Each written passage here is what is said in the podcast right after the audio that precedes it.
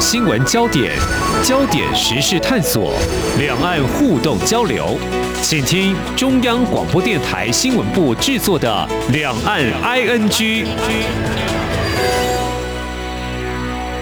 听众朋友您好，我是黄丽杰，非常欢迎收听《两岸 ING》。我们今天三十分钟要谈的是，如果发生战争，你会怎么办？可以怎么做呢？呃，这听来有点令人紧张，会觉得可能吗？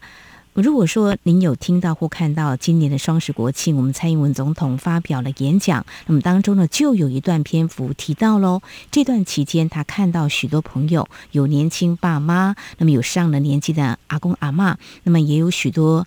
没有服役经验的学生，他们不分年龄、性别，自发性参加民间的课程，学习社区防卫、急救照护，还有资讯的辨识。嗯，这正是守土卫国、你我同行的最佳诠释。嗯，难道蔡总统他看错了吗？或说的严重一点，在散播假消息吗？我想应该不是，因为最新的我们看到，中共总书记习近平在十六号中共二十大政治报告当中。他也提到会尽力促成两岸和平统一，但是也并没有承诺放弃对台湾使用武力。我们接下来要请壮阔台湾联盟理事长吴一农来跟大家来谈谈为什么会创建社团法人民间组织。那么这段时间究竟做了哪些事？应该就能够回答刚才我为听众朋友抛出的一些问题。非常欢迎理事长，您好，丽姐你好，我们听众朋友们大家好。好，其实我是看到了美国《时代》杂志在九月底公布了次世代百大人物的入选名单，其中就有您。嗯，我想真的要恭喜之外，或许您会感到这是更大责任的承担，也证明联盟成立两年来所做的这些事是应该也很重要，更要继续做。当然，我有持续在追踪，看到你在第一时间在脸书就发文了，感谢一起合作的伙伴，也道出了联盟的向心力。我想，这跟您过去参选立委啦，担任民进党台北市党部主委，走在政治这条路所做的，真的很不一样。因为老实说，没有权力，但有的是汇聚更多来自民间专业能力来守护台湾，也应该不是想高调来做这些事。其实我。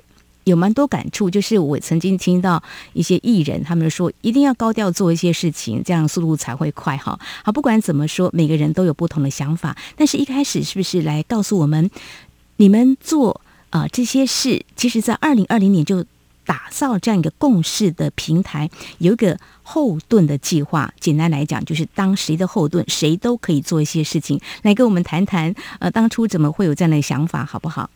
好啊，谢谢。嗯。其实我们在二零二零年创办了壮阔台湾联盟，背后的一个呃核心的一个理念，核心的一个信念就是，呃，台湾的民间力量是我们最大的优势。我们看到台湾一步一步走到现在，呃，成为这么民主、这么开放、这么棒的一个地方，其实所有的进步都是由下而上，每一位公民透过自己的参与，不管是党外时期上街头，还是后来的啊劳工运动。平权运动啊，等等，都是每一位公民决定说，我才是这个国家的主人。嗯啊，由下而上的推动的。那所以，中国台湾成立的时候，很核心的一个价值就是公民的参与。嗯，在任何民主国家，公民参与当然最关键的是要去投票。嗯啊，但是在台湾呢，我觉得台湾面临我们现在这个时代最大的威胁，就是我们国家生存的威胁。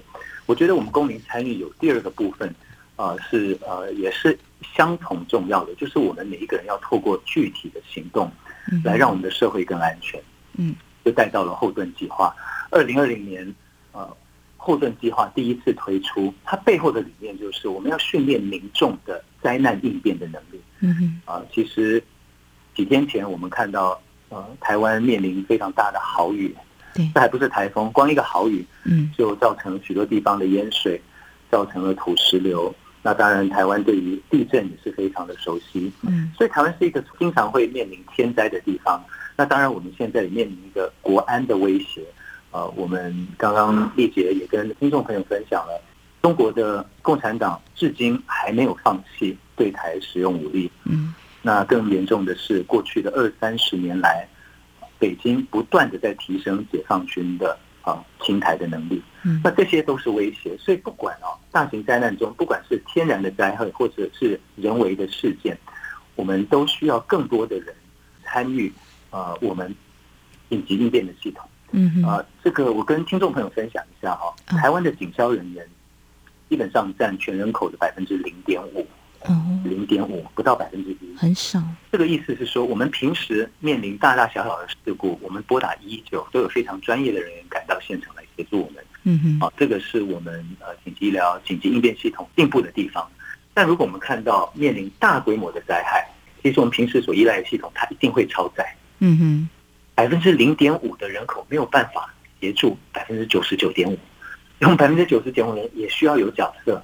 所以我们在做的后盾计划，在做的就是，呃，要让一般民众有基本的应变能力。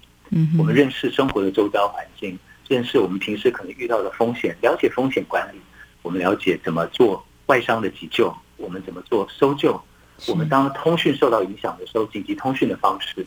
哦，当我们必须紧急疏散的时候，避难的管理。这每一个技能结合起来，台湾社会才有可能真正的是成为一个韧性的社会。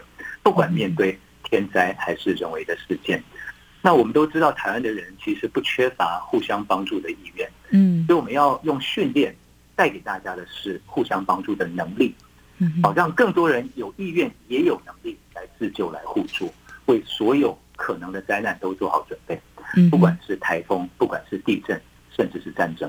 是好，我想我也有一些感触哦。你刚刚提到公民的参与哦，因为过去在这两年下来哦，因为节目也关注有关香港局势的变化哦，呃，就会发现呢，自从香港反送中还有国安法实施之后呢，大家都在讨论。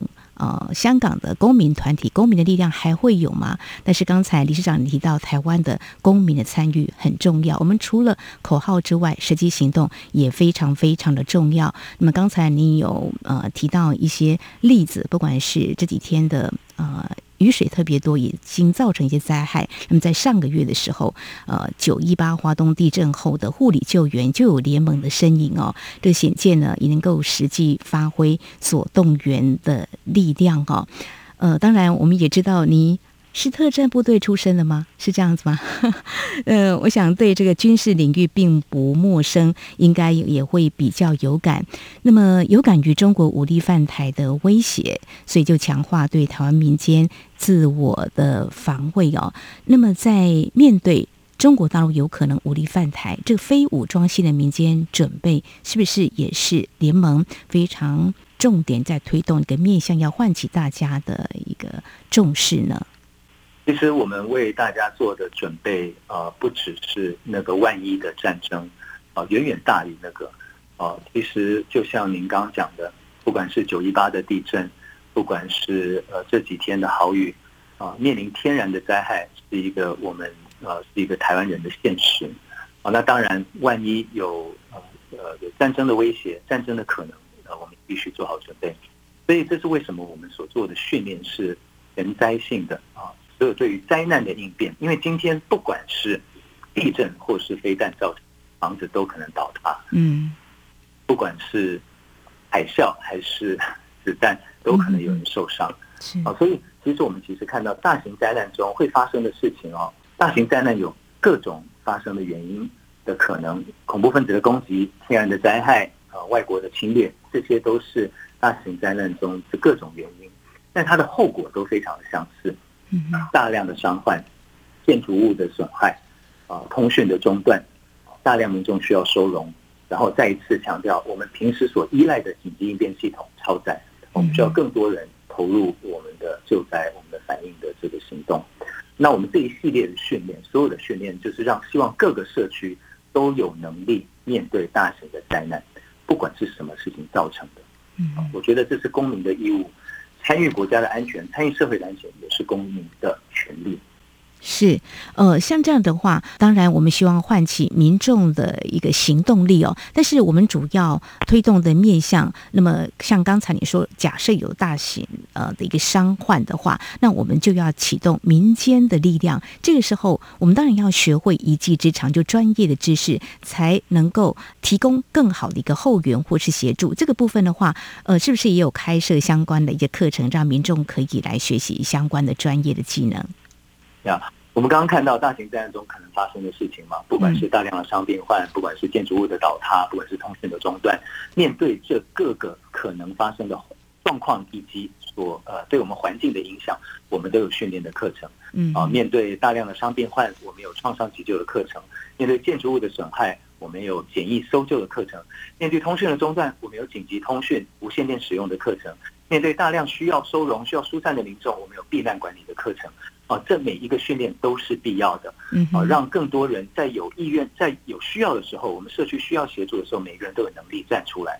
我们最关心的是，呃，我们看到太多人、太多人都有意愿啊来帮忙身边的人，啊，不管是亲人还是陌生人，在台湾的每一个大型的灾难中，我们可都看到无数的志工、许多的团体，嗯，投入自己的时间，啊，捐出自己的呃有限的资源。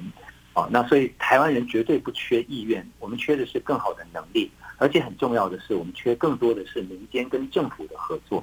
我们知道，任何的啊紧急应变，任何的行动跟作为，都需要跟公部门合作啊，因为到时候啊，我们资源已经非常缺乏了。嗯啊，那所以其实我们课程很重视的一点，就是我们平时的学习都要跟最专业的教官一起来进行。那这也是为什么我们壮阔台湾所举办的后盾计划的教官几乎都是现役的消防员跟救护员。嗯，我们希望的是民众跟我们的专业的紧急应变人员有共同的语言，平时就一起学习、一起训练啊，在事情发生的时候啊，更有可能呃充分的协调，真正的成为彼此的后盾啊。我刚刚讲到我们的警消人员。全国呃，差不多就十万人而已。嗯，哦，那在面临大规模灾害的时候，其他的两千三百万人也要有角色啊，希望都能够协助呃我们第一线的学长姐们。嗯哼哼，呃，提到这个，我虽然在不同领域看到，或许体验会比较多，比如说。呃，这几年大家也几乎要做好环保，有很多环保志工，但是就是觉得怎么样在一个平台上让大家可以来共同参与，而且把这些平台的力量做一个整合是很重要的哦。我想在节目稍后，我们再请我们中国台湾联盟理事长胡一农来跟我们谈谈哦。我觉得你。谈这样的构想，事实上已经推了两年多了，已经有行动力的一个展现了。但是当初在跟大家谈这个的时候，其实怎么样的开口，怎么样来把这些力量给串联起来？还有刚才你也已经点到，我们稍后也要跟听众朋友谈的，这是民间力量，我们主动发起的，但是跟政府之间又怎么样来携手往前进，把资源做最好整合？我们节目稍后回来。今天的新闻就是明天的历史，探索两岸间的焦点时事，尽在《两岸 ING》节目。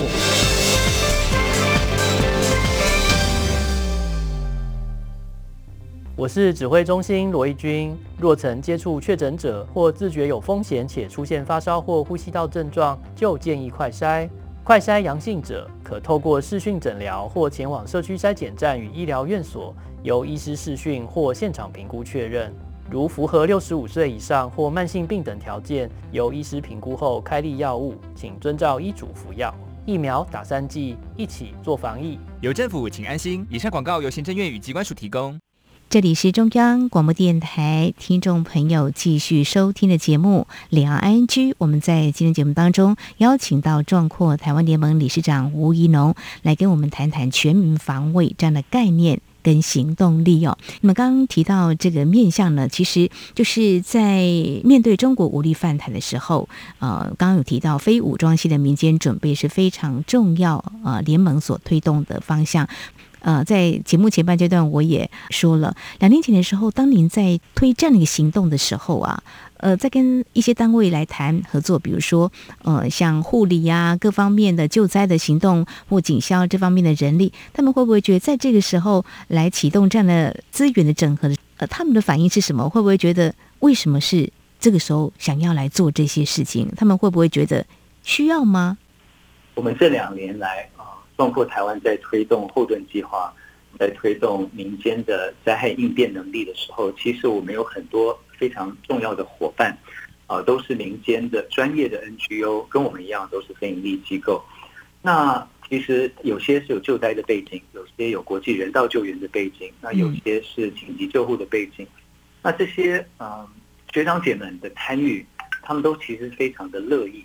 啊，他很乐意看到民间有更多人有能力，啊，在第一时间在灾害现场能够协助身边的人，因为大家都知道，在事故发生的时候，第一时间有能力帮助彼此的就是在现场的人。嗯，哦，我们都希望为受伤的人、为我们身边的亲友、被我们关心的人争取更多黄金的时间，等到啊专业人员的到来。嗯，所以这是为什么我们的教官们。啊，我们非常的重视，都必须是现役的警消人员、现役的消防员、救护员、义消呃，甚至我们的呃军人伙伴们，大家在有限的时间，在在下班的时间，愿意站出来，带着民众一起来学习。嗯哼，对我们来说，我们是非常感动的。我们从我们每个礼拜的训练中也看到了，呃，台湾人不管背景。军警消还是一般民众都有这个意愿，啊，花时间啊，互相学习，互相练习，互相操演，在嗯最需要的时候，让我们可以携手合作。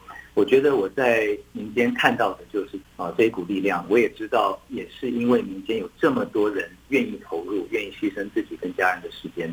我知道台湾整体的韧性啊，都是靠每一个个人所建立的。我觉得你的感受就是民间呢，嗯，有一个自发性，就是希望有个平台来整合哦，那也希望一起来做。我觉得这么还蛮重要的，否则，嗯，我的猜想啦，因为我不像理事长一样哦，有这么强的行动力跟决心哦，可能听不到一些人说，我为什么要做呢？我们不是有国军吗？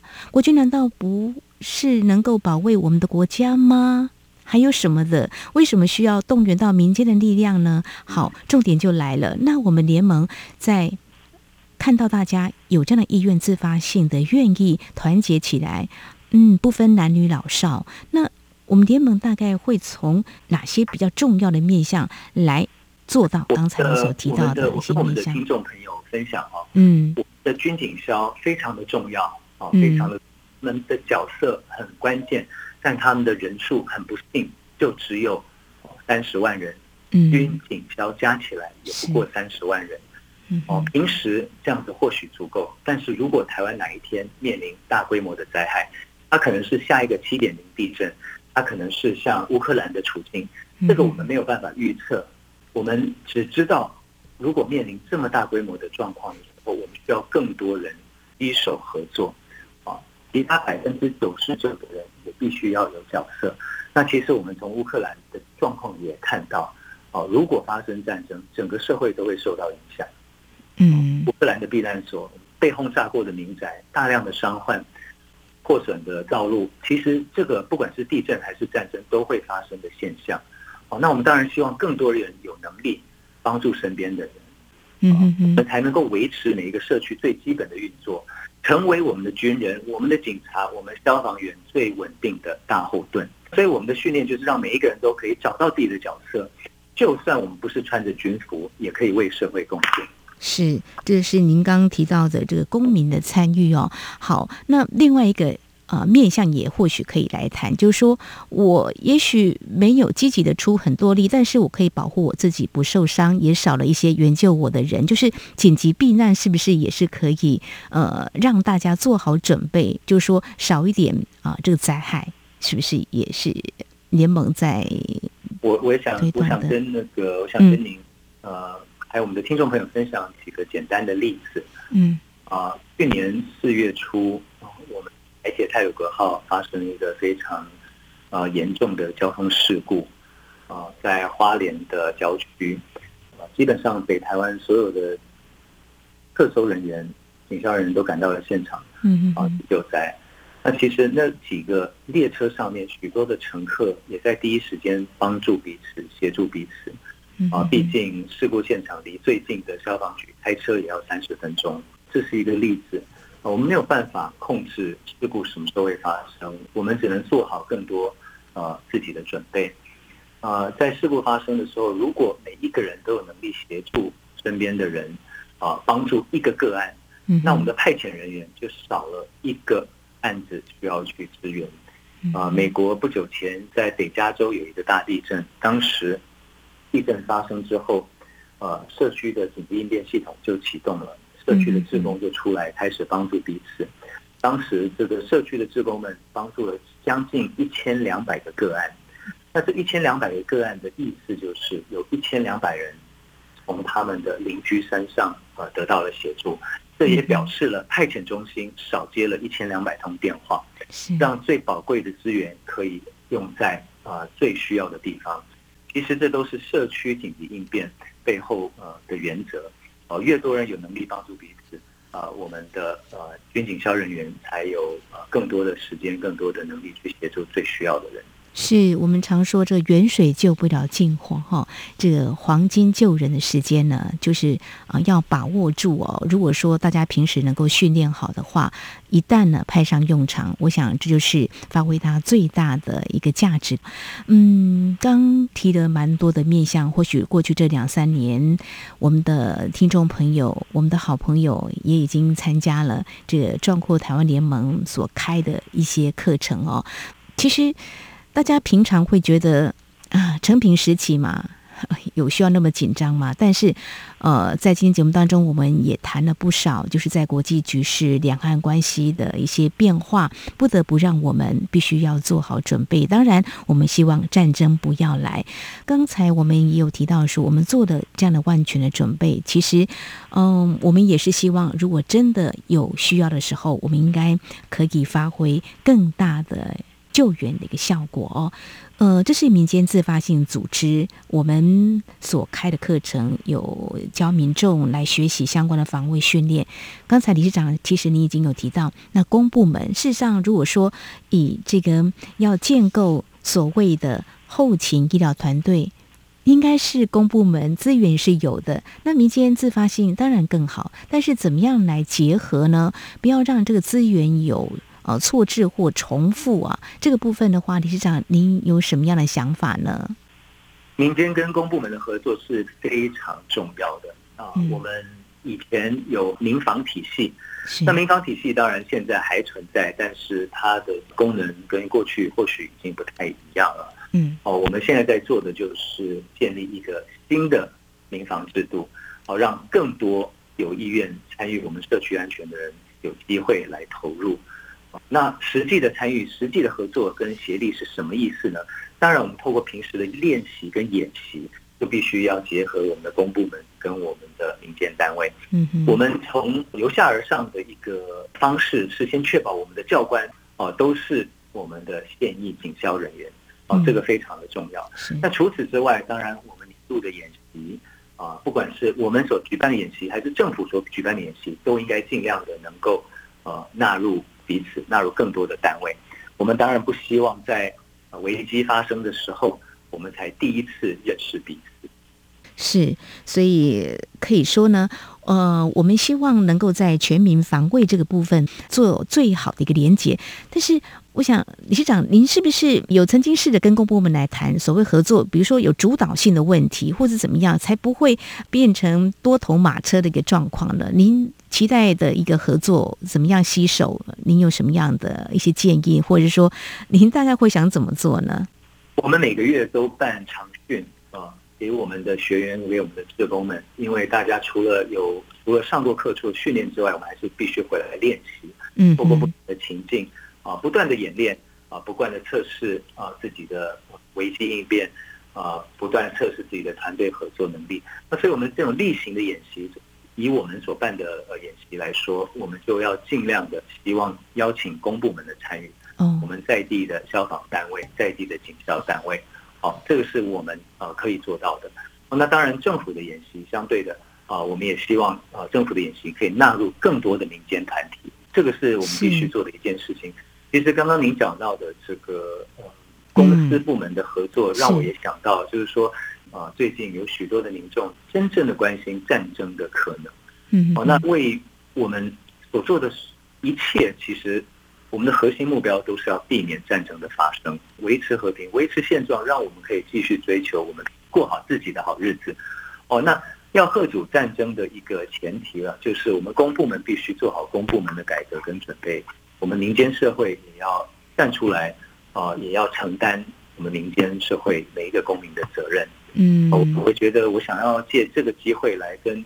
听众朋友们分享，我觉得吓阻战争哦，最重要的三个环节跟三个步骤，呃，三个支点应该这样说，啊，有政府的军队该做的准备，对，比如说我们军队的兵力结构必须大幅度的调整，我们在有限资源上面的投资，我们也必须有更多的辩论跟共识，嗯，因为解放军过去二三十年不断的在进步。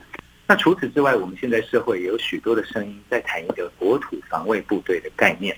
这个国土防卫部队的构想啊，其实国际有许多的参考跟潜力啊，不管是乌克兰，不管是美国，不管是以色列。那台湾需不需要这国土防卫部队？这个会如何影响我们的兵役制度？这也是我们台湾社会必须一起来面对的。那除了这两个。啊，支点之外，第三块也就是我们壮阔台湾以及我们的合作伙伴们一起在推动的非武力的民间准备，非武力的民间灾害应变的能力，嗯哼。那当然，我必须强调，如果我们只有非武力的民间准备，这个是完全不够的。是。可是如果我们连这个都没有，那我们其实什么事情都做不成。嗯，非常谢谢理事长，您可以说是语重心长，也抛砖引玉哦。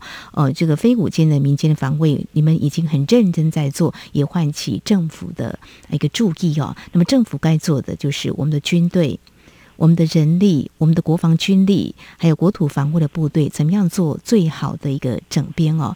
嗯，谈到战争，我们当然是希望不要来。不过这两三年我感受比较深刻，就是我们防疫的工作，就是。政府会启动一个中央流行疫情指挥中心，当然会有中央来做一个通盘的总指挥，然后下达民众要遵守。但是我在想，这个战争呢，其实我们在听今天这个节目，或许很多人可能在教科书上看到战争的字眼，也在相关的新闻报道看到战争可能会发生的字眼，但是可能有很多人更是没有经历过哈。我们希望是不要有。战争，但是就是说，怎么样务实的来面对国土防卫部队？怎么样把人力全部给准备到位？然后我们的军队，我们现在是这个募兵制，那这个兵役一期啊，比如说是不是义务役还要延长到一年？最近也在热烈讨论，有很多的面向。我想在公部门方面也是要很务实的，而且我想要跟时间赛跑来做很多。应该要准备的事情。好，我们今天时间的受限的关系呢，可能没有办法触及到很多。但是听众朋友，您可以上啊、我们壮阔台湾联盟的官网，就可以知道他们做了哪些事。或许呢，我在想，研究战争史的人，他们会知道，这个人类战乱是不断的哦，极有可能都是系于决策者的一念之间。那么，在中国大陆还没有放弃武力对台，坚守所谓一个中国政治立场，到目前为止还没有。跟台湾进行官方对话，那么少了坐下来谈的机会。我想我们期待两岸和平，但也要务实做好一旦台海冲突最好的后援准备。非常感谢壮阔台湾联盟理事长吴玉龙今天您的分享啊，告诉我们联盟展现了哪些让我们感动的行动力。非常谢谢理事长，谢谢您，谢谢丽姐，谢谢。如果我可以呃留给我们的听众朋友最后一句话，嗯啊、呃，就是说面对任何的灾难，不管是天灾还是人祸。公民社会由下到上，哦，由上到下的自我组织能力，是我们台湾社会韧性的关键哦。如果面临中断的通讯，没有人指挥的时候，我们每个社会都要有能力自我组织，帮助身边的人，这是我们希望的。哦，那我们也可以透过这样子的训练，这样子的运动，哦，来呃，让我们啊国人们更团结，啊，更有信心。嗯，好，我也呃在这边分享我们壮阔台湾联盟这样一段话：危难中真的是没有人能够置身事外的哈。我们要把这句话放在我们的心上。非常谢谢李长您今天的分享，谢谢您，谢谢。李姐，谢谢您。